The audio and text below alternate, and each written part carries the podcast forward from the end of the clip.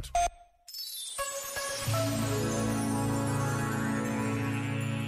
Dirigindo-se a reitores de universidades italianas, lembrou-lhes o Papa Francisco. É preciso educar com a linguagem da cabeça, do coração e das mãos. E é assim que se cresce na sociedade. Este, em termos concretos, é o horizonte da paz que justamente reivindicamos hoje e pela qual rezamos intensamente. E, portanto, do desenvolvimento verdadeiro e integral que não pode ser construído senão com sentido crítico, liberdade, confronto saudável e diálogo. E estas quatro coisas não podem ser feitas sem liberdade.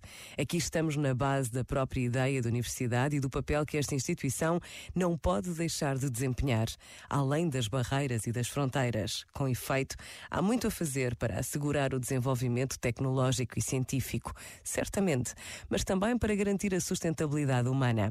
As grandes mudanças exigem que repensemos os nossos modelos económicos, culturais e sociais, a fim de recuperar o valor central da pessoa humana. Este momento está disponível em podcast no site e na app da RGF.